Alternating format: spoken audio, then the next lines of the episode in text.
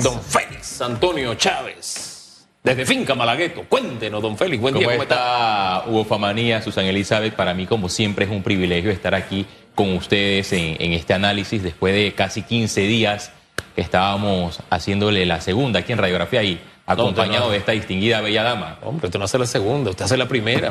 Usted está en primera línea, usted en primer cuadro, sea serio. Él hizo la primera y le toca de nuevo el lunes. Prepárese, ¿eh? prepárese, Félix Antonio, que voy a estar fuera en una misión oficial. Pero mire, el escenario político está interesante. 35 panameños y panameñas que aspiran a convertirse en presidente de la República. ¡Jo! ¿Cómo hay la gente que quiere ser presidente en este país? Una lista también infinita para diputados, eso lo veremos después. Estuvimos conversando con Caitlin Levy. No sé si lograste escuchar parte de lo que decía Jorge Arango, exministro de Desarrollo Agropecuario. Y- y de verdad que el tener.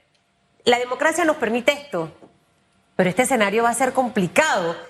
Y usted tiene una, un análisis referente a la postulación de Caitlin Levy. ¿Puede o no puede por la edad? Tiene la edad de Cristo ahorita mismo. Pero ¿qué dice la norma, la ley, el código, la constitución?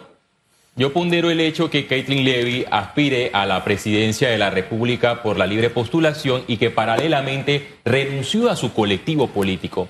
Porque si bien es cierto, esta nueva reforma electoral le da ese espacio a las personas inscritas en los colectivos políticos y a participar de las elecciones y de la recolección de firmas como candidatos por libre postulación. Pero aquí hay algo interesante.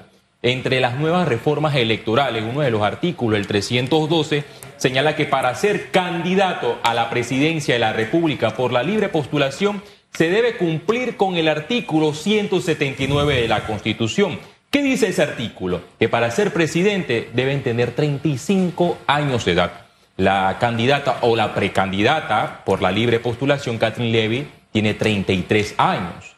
Yo creo que a mi juicio ella puede ser impugnada y este proceso puede ir a una evaluación por parte del Tribunal Electoral porque la misma ley es clara en su artículo que para ser candidato debes cumplir con, con el requisito del artículo 179 de la Constitución de 35 años de edad. Y es un proceso, por ejemplo, de estas reformas electorales donde los candidatos pueden aspirar a distintos cargos pero la culpa central de esta reforma electoral es de los diputados, es de la comisión de gobierno que fue la que desfiguró todos los consensos que se logró en el Foro Nacional de las Reformas Electorales. Este foro se reunió por más de un año y evaluó todos los espacios que se podían mejorar por eh, las elecciones eh, pasadas. Sin embargo, se ha dado este nuevo escenario donde eh, figuras militantes de los partidos políticos pueden aspirar a distintos cargos y sin renunciar, yo los llamo políticos híbridos. Están en varios espacios tratando de obtener más votos y más espacios políticos con miras a las elecciones del 2024, Hugo. Eh, do- don Félix, yo, yo, de verdad ante los especialistas yo simplemente me convierto en un escucha, un oidor, para tener bien claro. El Código Electoral decía en su artículo 289, en el acápite 2, de los, para ser candidato a presidente y vicepresidente, decía así, haber, en el numeral 2, haber cumplido 35 años de edad para la fecha de la elección. Eso se modificó, es lo que me dice usted. Sí, el nuevo- la nueva reforma habla en el artículo eh, 200 312 que debe cumplir con el artículo 179 para ser candidato, porque hay fases. Precandidato, que es aquel que se Sí. registra en el Tribunal Electoral, y los candidatos a la presidencia de la República solamente son tres por libre postulación. Aquellos que obtienen el próximo año la, la- la gran cantidad de firmas que sobrepase al 2%. Es decir, que una vez ella, si logre recolectar eh, la, la firma y que entre los tres pasa de ser precandidata a candidata, pero para el próximo año ella tiene 34 años. Ella en las elecciones de 2024 cumple 35, que es lo interesante. Ojo, yo puedo estar equivocado porque soy un estudiante de Derecho y Ciencias Políticas. Aquí eh, son los magistrados que deberían aclarar esta situación si puede o no, no puede, puede. porque el artículo es claro. Habla del 179 que pone un requisito esencial de ser panameño, y en efecto ella es panameña, pero ser haber cumplido, haber 35. cumplido 35 años. Pero edad. para ser presidente, bueno, aquí No, lo para, dice. ser, prati- para ser presidenta, pero también para ser candidata, dice la nueva reforma electoral. Bueno, eh, eso sería en el código. código. Del código el, el tema es que esta es el- la constitución pequeña que me regaló el señor Boris Barrios. Y efectivamente el artículo 179 dice eso, pero para ser presidente o vicepresidente de la República se requiere ser panameño por nacimiento número uno y haber cumplido 35 años de edad. Ahora, lo que usted había encontrado de hace siete días... eh, Sí, yo estoy confundido ahí, ¿no? Creo que, Voy a creo que va a ser más. interesante Sí. lo que plasma Félix. Y ojo, el Tribunal Electoral tendrá 15 días, ¿no? Es que hay un proceso de impugnación porque las fases son las siguientes. Te conviertes apenas en aspirante a la hora de llevar o retirar la documentación. Te registras, pasas por un periodo de impugnación, ya eres precandidato cuando cumples todo este proceso y pasas a una última fase con la recolección de firmas y logras quedar entre los tres con más firmas a los distintos cargos a candidatos, que es donde le aparece tu rostro, Claro. tu casilla en, la papeleta de las elecciones generales de mayo de 2024. Fíjese que yo enseguida me fui, cuando usted habló del tema, a la página del Tribunal Electoral, requisitos para ser candidato. Y la información que ahí está tiene, fue actualizada hace siete días, Siete. para dar claro lo que dijo Susan. Y entre los requisitos para ser candidato a presidente y vicepresidente de la República, numeral dos, haber cumplido 35 años de edad para la fecha de la elección.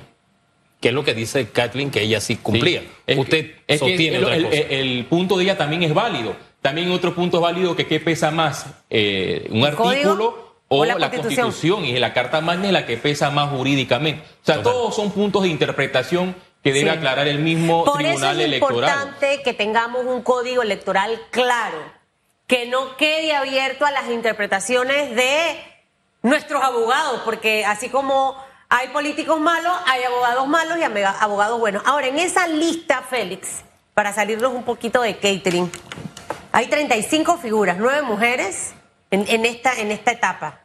Eh, hablaba el señor Arango que tanta gente y que definitivamente, o sea, aquí solamente van a pasar tres. Esa es la realidad. ¿Quiénes tienen chance de recolectar arriba de las 39 mil firmas? Desde mi punto de vista, eh, dos mujeres de las que veo allí, de las nueve, una Zulay, una Keitri, porque son mujeres políticas, una con más años, pero también con simpatía y demás. Y entraría un tercero, porque el señor Martinelli retiró Sí. su postulación. O sea, esto en realidad va a ser súper complicado y pareciera que ese voto se va a requete dividir en el 2024. Y el proceso va a ser distinto en comparación a la recolección de firmas anterior, que era de manera manual, ahora será digital. Yo sí creo que Caitlin Levy tiene muchísimos chances de recolectar eh, las firmas porque hace una figura que ya llegó a la Asamblea Nacional a través de los votos en un, segundo intento. No logró en las primarias del partido eh, panameñista. Creo que también la diputada, como ha mencionado, Zulay Rodríguez, tiene un poco de chance por su trayectoria pero eh, también quedó un espacio. Mira, ese espacio yo se lo había eh, dado al señor eh, Ricardo Martinelli, porque hay que reconocer que el señor Martinelli es un fenómeno político. Porque en medio, por ejemplo, de todas las confesiones que se dieron en Estados Unidos, donde los abogados de sus hijos señalaron que ellos recibieron los sobornos de Brecht por influencia de su padre, el expresidente Ricardo Martinelli, aquí en Panamá, desde que se registró eso, su partido realizando metas es el que más adherentes ha logrado acumular, más de 181 mil adherentes. Como ella no va a participar en este proceso por la libre postulación, creo que la figura y también mujer que tiene chance para quedar entre las tres con más firmas en vía o en búsqueda de la silla presidencial es la señora Maribel Gordón. Ella estuvo en un espacio durante varias semanas de publicidad ¿Tú crees que ella gras- re- re- gratis en la mesa pueda del tener esas firmas? yo creo que sí lo puede obtener, aunque en el partido que ella militó en su momento como candidata a la vicepresidencia de la República con el señor Saúl Méndez en las elecciones pasadas, sufrió un gran revés, obtuvo poco voto, es, es más, ni los miembros 100% del, de- del Suntrax lograron votar por esa ideología política, pero en vista que ella ha tenido una participación amplia en la mesa única del diálogo que se registró en Penonomé y que ha generado muchas reacciones por su planteamiento, creo que ella tiene chance en este proceso para la Sí. recolección de firmas. El caso del señor eh, Martinelli, creo que sus asesores se fueron a Kinder, porque si bien se hizo una nueva reforma electoral que señalaba que los precandidatos para eh, distintos cargos de elección popular no adquieren de forma automática el fuero penal electoral. Para poder adquirir el fuero penal electoral deben convertirse en candidatos. Creo que allí hubo una falla de los asesores del expresidente Ricardo Martinelli, quien en menos de 24 horas retiró sus aspiraciones. Y dos, ¿qué dice la nueva reforma electoral? Que aquel, ok, tú como militante de un colectivo político puedes participar en tu colectivo político o por la libre postulación. Pero los partidos que superen eh, los 100 mil adherentes deben ir a primarias y aquel que va a primarias no puede participar como aspirante por la libre postulación. Es decir, para que quede claro, como el señor Martinelli tenía intenciones de aspirar a la presidencia de la República por la libre postulación, él automáticamente estaba inhabilitado para participar en las elecciones internas del partido realizando metas que está obligado por tener más de 100 mil adherentes, tiene 181 mil adherentes a realizar eh, elecciones internas. Ahí hubo un fracaso por parte de sus aspiraciones y una mala asesoría. Repito, Sí. se fueron No. a Kinder en esta estrategia Ojo, pues es entendible que esto es nuevo, pero si yo estoy metido en, en este, en este baile, yo tengo que saberme todo, Y- de la A a la Z. y dos, E- Eso es importante. Susan, nada más también eh, se hablaba de adquirir nuevamente el fuero penal electoral. Pero ¿qué dice el código electoral también? Que aquel, palabras más, palabras menos, que se le levantó el fuero penal electoral por una causa, automáticamente el juzgado que lo solicitó para un proceso, a él específicamente en Odebrecht,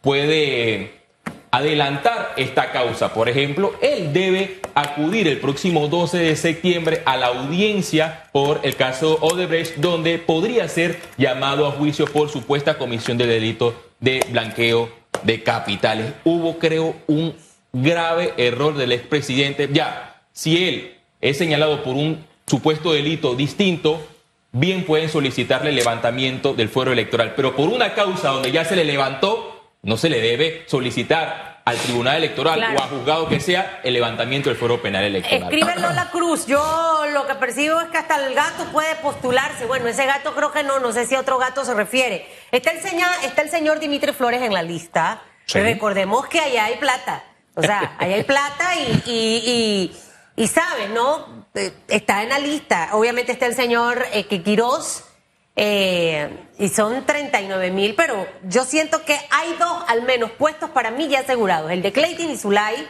definitivamente que lo van a tener.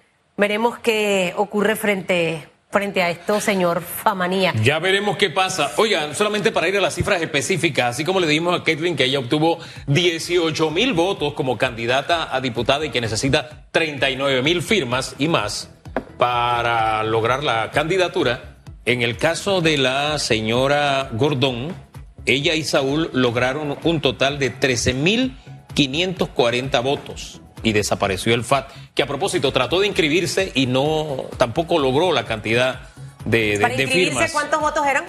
Para inscribirse también era 39 mil y tantos, ¿no? Si la memoria no me No, no, no. no, no, no, era el 1%, el 1%. Ok. Y eso Sí. manda un mensaje que ni los mismos miembros del Suntran confían en esa ideología política, si no vamos a las cifras exactas. Fue apenas Claro. el 0.69%. Ahora, lo cierto es que ha tenido una exposición Excelente. gratis eh, durante estas últimas semanas. Excelentísima. Todo en la vida es estrategia. una mujer muy inteligente, eso hay que aclararlo. Todo en la Brillantísima, vida es estrategia. Todo en la vida Y es una mujer que se atreve y eso se destaca. Sí, señor. Bueno.